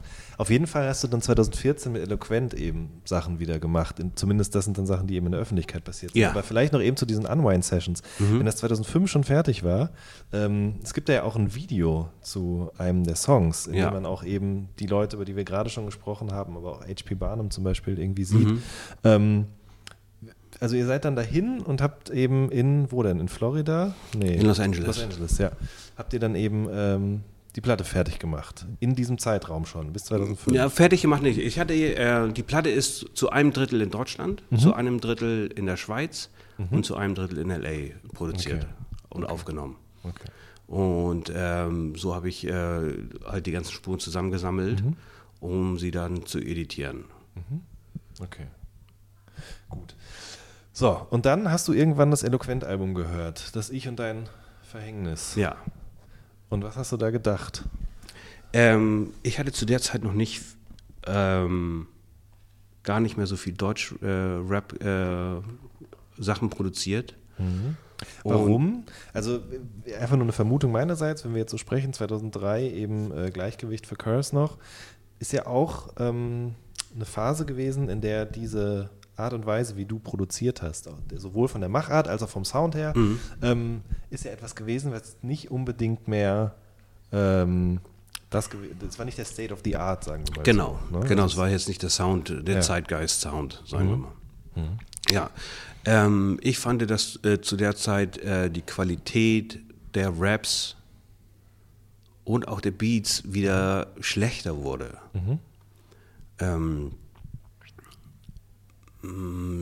so dass ich dann, ich meine, wie fing es dann, fing es dann, ich glaube, zu der, wann war die erste Cool Savage?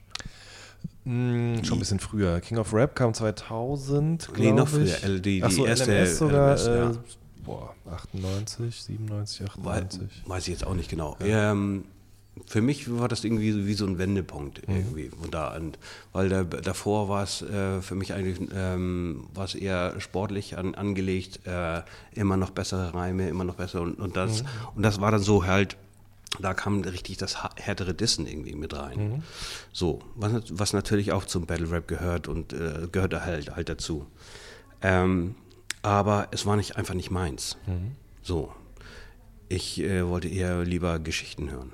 Mhm. So. Oder ähm, Statements vom Rapper oder so, was, mhm. was er zu sagen hat. Und nicht einfach nur gedisset. Das kann man auf dem Battle machen irgendwie, wenn man das live macht und so.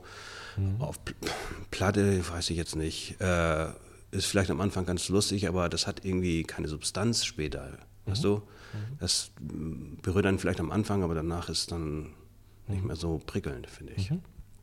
So dass ich dann aufgehört habe, äh, Sachen zu produzieren, weil alle dann anfingen halt so, so zu rappen mit Cool Savage. Mhm. So und versuchen irgendwie äh, irgendwelche Leute zu dissen, mhm. um da, dadurch irgendwie äh, Aufmerksamkeit zu generieren. Mhm. mhm. Und zum anderen, musikalisch ging man auch komplett weg von warmen, organischen, samplebasierten Sounds hin zu Synthes, Plugins, genau. kalt klirrend. Kalt klirrend, das war ja. auch nicht mein Sound. Das ja. war nicht mein Sound. Also der damit wurde ich nicht warm. Mhm. Obwohl ich zu äh, äh, sagen muss, es gab natürlich einige Produktionen, die ich gefeiert habe, speziell äh, von den Kroaten. Kennst du die, erinnerst du dich an die, ähm, es gab eine Zeit lang da. Baby äh, Dukes, Crow Night? Ja. ja. Cool mhm. Aid, glaube ich so. Mhm. Die haben, sind die Sachen gemacht, die ich gefeiert habe. Die waren mhm. funky. Da, war, mhm. da, war, da war eine ordentliche Portion Funk mit drin. Mhm. Und die fand ich ganz geil. So, die haben auch für Master Ace was äh, äh, gemacht. Beautiful was ich gefeiert habe. Das fand ich richtig geil. Mhm. Aber äh, im Großen und Ganzen war das halt, weil der Synthi-Sound nicht mein Ding. Mhm. Mhm. So ich ja selber auch, äh, wenn Synthi mal ein Minimoog, weil ja. der auch schön warm klingt. Ja, klar. Ähm, aber sonst Synthi ist, ist nicht mein mhm. Sound. Okay. Ähm, und dann war eloquent so das erste, wo du gesagt hast, okay, das, das catcht mich irgendwie wieder, da finde ich mich drin wieder. So. Ja. ja, ich habe äh, einfach mal im Internet so ein bisschen äh, recherchiert, mal mhm. gesucht und so, was ist so im Untergrund, mhm. was, was da ist. Kann ja nicht sein, dass es nur sowas gibt, da muss ja noch was anderes geben. Mhm. Und so bin ich irgendwo auf einem Blog, äh, äh bin ich halt auf die Platte gestoßen, das Ich und sein Verhängnis. Mhm. Und dann habe mir das angehört und dachte so, boah, der, der hat eine der hat eine gute Stimme, mhm. er hat einen guten Wortfluss und, äh, und rappt geil und geile Sachen. Nur ich fand halt, äh, dass, die, dass es extrem Lo-Fi war. Die, die, äh, die Musik. Der hatte auch super Samples, die haben mhm. super Samples gehabt, aber es klang so alles so mono, so einfach nur in der Mitte und dünn. Mhm. So, äh, Bassdrum kam nicht richtig raus, fand ich so. Mhm. Da muss doch mehr Wumms drin sein. Mhm. Das würde doch noch, noch viel geiler klingen, dachte ich. Mhm.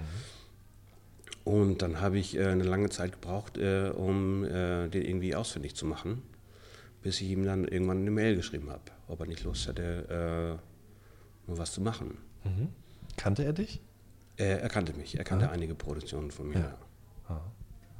Weil das muss ich wirklich sagen. Also ich habe jetzt im Vorfeld auch mit äh, Gib mal Fuffi gesprochen. Ich weiß nicht, ob du den auch kennst. Mhm. Der also nicht persönlich, aber ja, ich weiß. Der ist äh, auch großer Bewunderer deiner Kunst und ähm, das ist irgendwie, viele Leute aus diesem Bereich, so, die haben auf jeden Fall das noch ganz klar auf dem Schirm, was du früher so gemacht hast oder jetzt eben auch noch machst. Und ja, ich finde es interessant, dass du das sagst, dass das irgendwie alles so in der Mitte war, weil das ist, glaube ich, auch was, was auf dem Weg verloren gegangen ist, ein bisschen eben, dass man wirklich einen richtigen Sound schafft. Also die, ich sag mal so, die, die Elemente sind alle da, ja. aber es ist eben ja, zu flach alles noch. So, wir, wir sprachen gerade über das, das knallt. Und, genau, das äh, knallt. Da habe ich eine gute Geschichte. Ja. Ich habe eine, eine Platte gemixt von jemandem, ähm, von Eloquent und Flo Filz. Das war eine kleine EP. Ah. Ähm, die habe ich, äh, die sollte ich mischen. Und dann kam die An Ansage, ja, aber bitte nicht so fett. Mhm. Und das war so, boah, das kenne ich gar nicht. So, äh, bei mhm. uns hieß es eigentlich so fett es geht. Ja. Und das, äh, das, das, hat mich irgendwie ein bisschen irritiert, mhm. weil, äh, weil wir dann immer gesagt haben, okay, wir müssen, es soll halt dreckig klingen, klar, ne? dass es nicht sauber ist und hier mal ein Platten knistern und so, kann alles mit rein. Mhm. Aber trotzdem muss die Bassdrum da sein und wenn, ich, wenn du sie laut auf der Box hast, muss sie, muss sie dich treten. Mhm. So, so, so will ich das haben, das muss, das muss kicken. Ja. Ähm, und da kam halt die Ansage, es soll nicht so fett sein, wo ich mich halt gewundert habe. Mhm. Und dann dachte ich, okay, aber dann braucht ihr mich ja auch gar nicht im Grunde genommen. Weil äh, im Grunde genommen war es schon so, wie sie es ja. haben wollten. Ich habe es halt, halt nur ein bisschen äh, Frequenzen hier und da ein bisschen geordnet. Mehr habe ich gar nicht gemacht. Mhm. Äh, und ich weiß nicht, äh, welcher, äh, ich welcher Anspruch bei den Low-File-Sachen äh, sind. Äh, Low-File natürlich, okay, das ist halt nicht High Fidelity ist, sondern eher aber das war halt nicht meine Sache. Ich liebe die Sachen so wie die, die Lo-Fi-Sachen, finde ich geil, aber äh, wenn sie noch ein bisschen mehr Wumms hätten, fände ich sie, glaube ich, noch geiler. Mhm. Mhm. Okay. Ähm, wie kam das denn dann, dass ihr, zu, dass ihr gesagt habt, okay, wir machen jetzt eine Platte zusammen? Also du hast gesagt, pass mal auf, das braucht das braucht ein bisschen mehr und ich habe mehr. Oder? Ich habe äh, eloquent angeschrieben, ja. habe mich vorgestellt in der Mail ähm, und ihn gef äh, gefragt, ob er Lust hätte, äh, ein paar Tracks zu machen, weil ich seinen, seine Raps gut finde. Mhm. Und dann die erste EP gemacht. Oder? Dann die erste EP, die Skizzen in Blau, ist daraus entstanden. Ja. Wir haben sie äh, aufgenommen. Eloquent ist auch ein richtig schneller Schreiber. Aha. Das ging richtig schnell. Ähm, was für mich das erste Mal war, dass man halt nicht im Studio war. Dass man sich die Sachen hin und her geschickt hat. Das war für mich neu. Mhm. Und das war, äh, ist für mich auch jetzt immer noch ein bisschen gewöhnungsbedürftig, weil mir da eine, äh, eine bestimmte Sache fehlt, nämlich das kollektive, ähm, dieses, dieses, Brainstorming, was man im Studio hat, wenn einer dann noch eine Idee hat ja. und sagt so, wie, wie wäre es, wenn ich das und das mache? Ja, geil, aber mach dann das und das noch dazu. Dadurch entsteht noch mehr. Mhm. Man ist im Studio und äh, man kreiert zusammen etwas. Mhm. Ähm, das hat mir da ein bisschen gefehlt. Aber äh, ich finde, dass bei äh, Skizzen in, in Blau das äh, nicht, so, äh, nicht so hörbar ist. Ich habe das bei einigen Sachen gehört. Ähm, Nico Suave hatte, glaube ich, mal ein Stück mit Afro gemacht, wo Afro mit rappt. Mhm. Da habe ich mir angehört, sage, cool, ihr wart aber nicht im eigenen Studio. Ja, das stimmt. Sagt, das hört man. Mhm. So, das ist äh, so, so, das sind so, dann, dann, da fehlt mir dann halt was. Mhm. Oder früher hat man auch so Passivspuren gemacht, so wo Leute im Hintergrund noch was ge gesagt haben. Extra ja. sind so zwei Leute reingegangen und haben noch yeah oder nochmal gedoppelt irgendeine Linie, weißt du, so. Mhm. Das fehlte da komplett. Mhm. Ähm, und das, äh, das habe ich dann halt rausgehört und gesagt, so, ja, eigentlich ist das so nicht so ganz mein, mein Ding, mhm. aber lass uns das trotzdem mal versuchen. Mhm. Und äh, dann habe ich ihm Songs rübergeschickt. Er hat sich die äh, Songs ausgesucht, auf die er rappen möchte. Und so ist Skizzen in Blau dann entstanden. Mhm. Und dann danach für das Album habt ihr genauso gearbeitet? Genauso gearbeitet, ja. Okay. Ähm, Hast du denn neben ihm auch andere Sachen noch gefunden, von denen du dann sagst, okay, das ist was, womit ich was anfangen kann, was irgendwie mich an das erinnert, was wir früher schon gemacht haben? Das ist mehr Sport als Kampf, ganz platt mhm, gesagt. Mm, ja. Mhm, zum Beispiel? Vielleicht auch auf Produzentenebene? Auf Produzentenebene. Äh, zu der Zeit ist mir Dexter dann irgendwann mhm. aufgefallen. Mhm. Und seine Sachen habe ich sehr, sehr gefeiert. Mhm. Die waren ähm, nicht so flach. Hm? Die, waren, nee, nicht so die flach. waren nicht so flach, die haben Wumms gehabt, die, die waren funky und ähm, er hat auch Sachen selber eingespielt und äh, der hat, finde ich, einen super Geschmack. Mhm. Also ich mag seine Sachen sehr gerne hören. Mhm. Okay. Und auf Rapper-Ebene? Auf Rapper-Ebene muss ich, ich, ich habe zu der, habe ich überhaupt noch was äh, neben Eloquent noch irgendeinen anderen? Ich weiß gar nicht, ich habe ja auch nebenbei noch weiter gearbeitet. Ich hatte auch mhm. gar nicht so viel Zeit. Es ist nicht mhm. so, dass ich äh, davon äh, lebe, ja.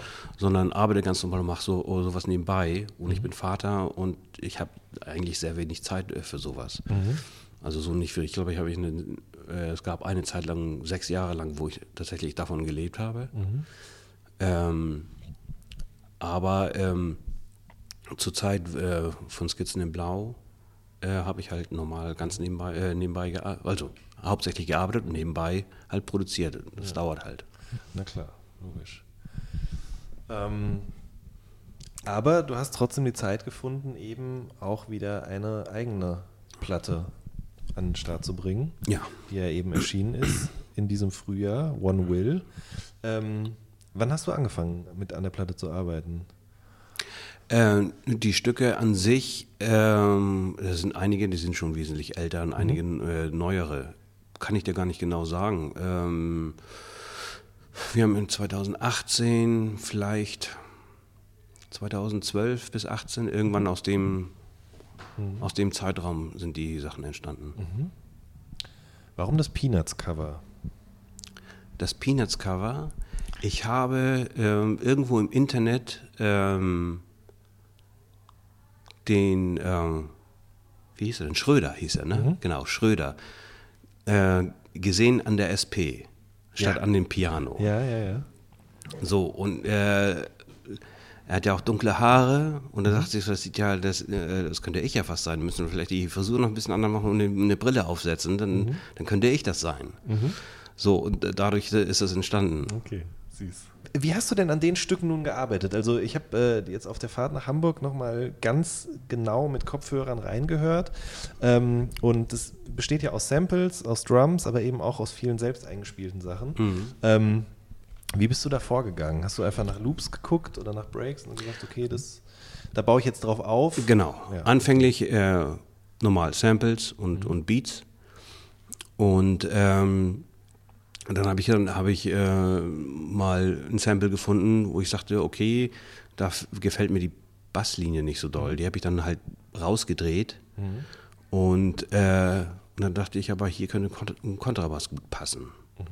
Und ich habe zu der Zeit, als äh, mein Bruder das Café äh, hatte, habe ich ähm, in dem, äh, im Café Jazzabende veranstaltet. Äh, einmal, einmal im Monat hat er ein, ein Jazz-Trio gespielt. Und ähm, das, äh, das hatte sich in, in, der Hamburger Jazzszene relativ schnell rumgesprochen, dass man da eine Möglichkeit hat zu spielen. Äh, weil da, halt für die Jazzer gibt es halt nicht so viele Möglichkeiten. Und es hatte sich rumgesprochen und es war, äh, ging dann sehr schnell, dass auch Leute vom, von der NDR Big Band dann plötzlich in, dem- im Café, Café gespielt haben. Da waren also einige richtig große Namen, die da gespielt haben.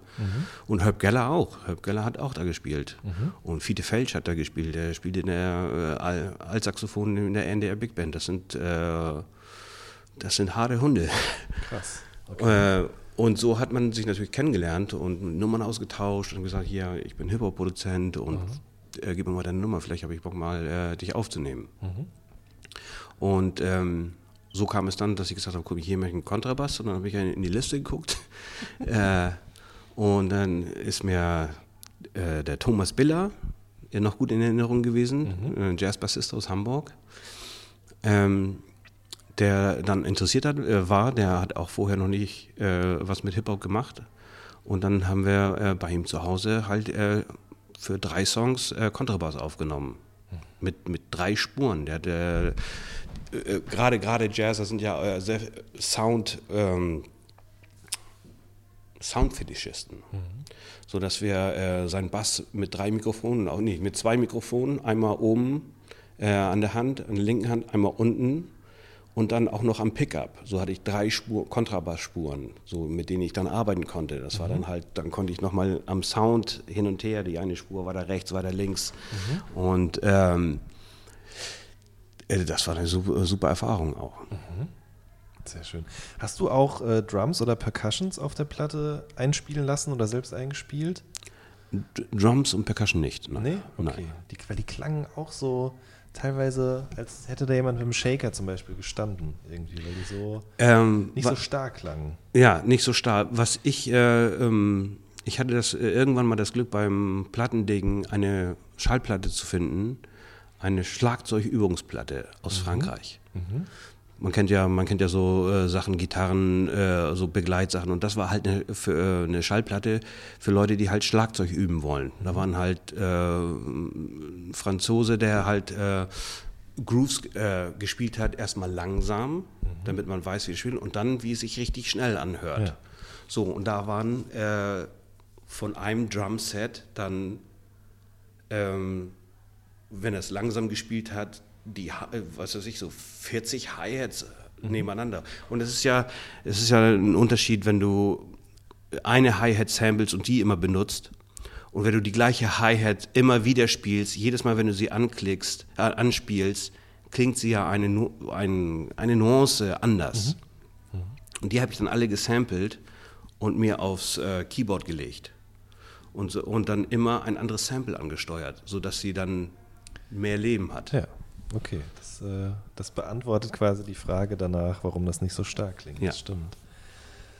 Ähm, die Platte ist ja nun schon ausverkauft. Ne? Ja.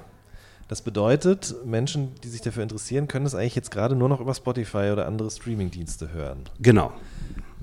Ist das zu empfehlen? Also ich meine, klar ist es zu empfehlen, weil Leute hören das und bekommen Ja. davon mit, aber ähm, worauf ich hinaus will, ist eben, dass der Klang, der intendierte Klang und alles, was so da mitschwingt, was du dir dabei gedacht hast, wie du was gesetzt hast, nehme ich jetzt mal an, ich kenn, bin nicht so audiophil und kenne mich nicht so gut damit aus, aber dadurch, dass eben das nicht von Platte kommt, sondern eben über das Streaming wiedergegeben wird, dass da auch ein bisschen was verloren geht. Ist, ist das so oder? Ähm, ich bin auch, ich bin sehr, auch, auch sehr Sound, ähm, ein, ein großer Soundfreund. Ich glaube aber, oder ich bin mir, ich höre es selber nicht so doll raus. Es sind, mhm. es sind minimale, also kleine Unterschiede, mhm. die man, äh, die man da raushört. Ich glaube, der normale durchschnittliche Hörer hört das eigentlich gar nicht so. Selbst ich habe ab und zu, weiß, könnte ich dir nicht sagen, ob das jetzt von Platte ist oder äh, ob das ein Stream ist. Mhm. Ähm, man muss auch das, das richtige Equipment dafür haben. Wenn du jetzt äh, irgendwie auf dem iPhone das hörst, da wirst du keinen Unterschied hören. Mhm. Also da musst du vernünftige Boxen haben, eine vernünftige Anlage, eine Nadel und mhm. so. Dann würde man äh, einen größeren Unterschied hören. Mhm. Okay. Ähm, aber so wie sich äh, der der Konsument, wie die, das Hörverhalten des Konsumentes geändert hat, da, der wird da, glaube ich, keinen großen Unterschied hören. Mhm. Okay. Ähm, wie beurteilst du das so, dass heutzutage ähm, also ich komme deshalb drauf, weil wir vorhin darüber gesprochen haben, dass ihr Sachen ausprobieren musstet. Ihr wusstet nicht, wie so ein Sampler funktioniert. Der hat auch irre viel Geld gekostet mhm. damals. War eine richtige Investition, die man sich dreimal überlegt hat. Und heute ähm, produzieren viele Leute äh, ja gar nicht mehr mit äh, analogem Equipment oder irgendwie teuren Maschinen, sondern eben mit Software oder gucken sich Sachen eben auch im Internet an, Tutorials und so weiter und mhm. so fort. Und du kannst ein Sample direkt so äh, time stretchen, dass es irgendwie in Takt passt und musst das nicht mehr nach Gehör machen oder so. Mhm. Ähm, ich, ich, will gar nicht, dass du das irgendwie bewertest oder so, aber ähm, wie beurteilst du das selber? Also glaubst du, dass man anders Musik macht, wenn man sich das selber alles irgendwie beigebracht hat und nicht äh, einfach nur nachbaut, weil man es im Internet gesehen hat? Weißt du, was ich meine? Ja, es ist nur es ist ein, ein, Unterschied. Ich meine, wir haben ja das äh, auch nicht anders, äh, anders gemacht. Wir haben halt auch den Leuten äh, über die Schulter geguckt und äh, geguckt, wie sie es mal nach. Spulen, ja. spulen, ja. Man hatte keine Tutorials, man hatte halt Glück gehabt, dass man im Studio war und mhm. dann fähige Leute beim, äh, beim Musikmachen mhm. zugucken konnte. Mhm. Aber ähm, für die Leute, die, äh, sagen wir mal, äh, äh, angefangen haben, nachdem das Internet so groß wurde, die haben ja viel mehr Möglichkeiten für dieses Jahr, viel einfacher ähm, Musik zu machen, mhm. als zu der Zeit, als ich angefangen habe. Wenn ich mich erinnere, bevor wir den Sampler hatten, haben wir mit den Class-Jungs auf einem vier, Vierspur Kassetten Tape aufgenommen. Das, das hieß, wir hatten einen Drum Loop, den wir hatten auf der Beats, Breaks und Scratches. Mhm. Den haben wir dann aufgenommen. Dann fanden wir noch einen Drum Loop, den musstest du so genau pitchen, dass der passt. Mhm. Und vielleicht auch nochmal ein bisschen abbremsen, damit er auf dem anderen schon aufgenommenen rüberläuft, weißt du? Stolpert, ja. Ja. Ähm, mhm. Das war ja wesentlich, das war ja viel schwerer mhm. als der Olde. Heute kannst du pitchen und scratchen, äh, pitchen und, und äh, Time äh, stretchen und du hörst fast gar kein, gar keine schlechte, schlechtere Soundqualität. Mhm. Wenn ich noch erinnere an die ersten Sampler, die ich hatte, die pitchen und Time stretchen, das konntest du vielleicht ein paar BPM hin und her, aber über 5 BPM, dann, äh, dann hast du schon eine Snare doppelt gehört irgendwie, weil das nicht halt, ja, weil das nicht super war. Ah. Das, das klang, mhm. Das war nicht so, der Sample wurde nicht so oft zerschnitten, mhm. dass man das äh, langsamer, also äh, langsamer abspielen konnte. Mhm. Mhm. Ähm, du hast vor ein paar Jahren zum Beispiel auch einen Remix für Megalo gemacht, für Dr. Cooper. Ja.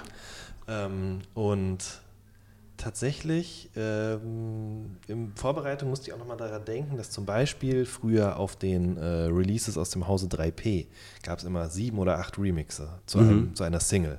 Und ähm, dann kam ich dazu, darauf, dass du eben diesen Dr. Cooper Song geremixed hattest und dann ist mir aufgefallen, heute gibt es das eigentlich kaum noch, ne? dass, dass eine Single released wird und da eben ein oder mehrere Remixe drauf sind.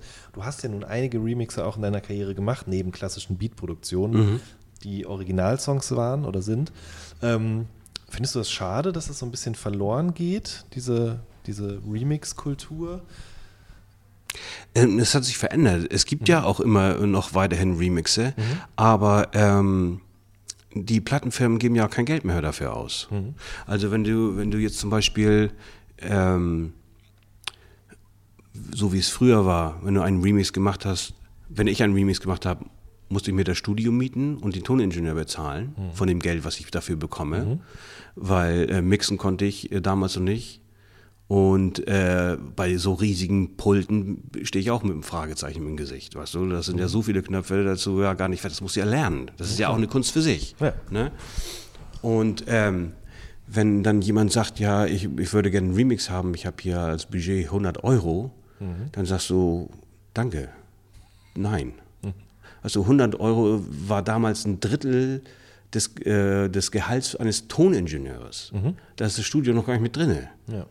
So, also äh, das ist dann so, ja, weiß ich nicht, das, das ist dann, das mache ich dann nicht und das macht halt, das hat auch ähm, ähm, den Markt auch kaputt gemacht, weil dann irgendjemand das dann halt doch gemacht hat mhm. für 100 Euro. Ja, klar. So, und ähm, ich finde das ein bisschen schade, mhm. weil man natürlich, äh, weil das auch äh, eine Haus Herausforderung ist, einen Remix zu machen, mhm. zu hören, was haben die gemacht, so, ähm, was kann ich daraus machen? Mhm. So, äh, fand ich schon immer spannend, Remixe zu machen. Mhm. Aber äh, wenn da kein Budget da ist, dann äh, würde ich, äh, mache ich eigentlich nur einen Remix, wenn äh, erstens ich den Künstler kenne oder ich oder irgendwie einen Tausch machen. Weißt ja. du, das ist, das ist, ich mache den Remix und mhm. du rappst dann auf meine Platte oder irgendwas ja. in der Art, weißt du, so dass man einen, einen Tausch hat mhm. in der Art. Aber sonst ähm, macht das eigentlich keinen Sinn, wenn äh, ohne Budget ein Remix, der vernünftig gemischt worden, äh, werden muss, das, das geht halt nicht. Ja, das stimmt. Äh, wo arbeitest du denn gerade dran? Also du arbeitest ganz normal eben quasi zum Broterwerb, aber du machst ja auch nebenher weiter Musik, nehme ich mal ja. Äh, ist da schon irgendwas in Planung jetzt nach der One Will-Platte? Ähm, das nächste, was rauskommen wird, äh, sind drei Stücke für die nächste Dendemann-LP, mhm. die fertig gemastert ist, soweit ich weiß. Ich glaube auch. Ja, ja die ist fertig gemastert und das Albumcover steht auch schon. Mhm. Und ähm, das, da, ähm, da war ich mal äh, bei Dende in Berlin und habe äh, hab mir da in dem Studio von den Crowds äh, haben wir uns so zusammengesetzt und mhm. mal ein bisschen rumgesponnen und äh, ich habe halt, halt einen Song komplett produziert und ähm, für zwei weitere Ideen geliefert, die dann weiter äh, produziert wurden mhm. von den Crowds. Mhm. Das ist eigentlich das nächste, was ist und äh, was ich noch ja, aber das ist nicht fertig, das will ich eigentlich noch nicht sagen. Okay. Das sind, äh, ich habe noch Projekte im Kopf. Ja die ich auch angefangen habe, aber ähm, das ist noch nicht spruchreif. Okay, dann belassen wir es dabei. Mein Lieber, ich danke dir wirklich sehr für deine Zeit. Es war ich unglaublich interessant, hat sehr viel Spaß gemacht und äh, ich wünsche dir alles Gute. Ich danke dir und schön, dass du mich angerufen hast. Sehr gerne. One Will ist draußen, wie gesagt, äh, ausverkauft, glücklicherweise. Äh, ihr könnt es aber noch bei den Streaming-Portalen auf jeden Fall hören. Macht es auf jeden Fall, das lohnt sich. Das war eine neue Folge vom All Good Podcast. Bis zum nächsten Mal. Macht's gut. Tschüss. Ciao.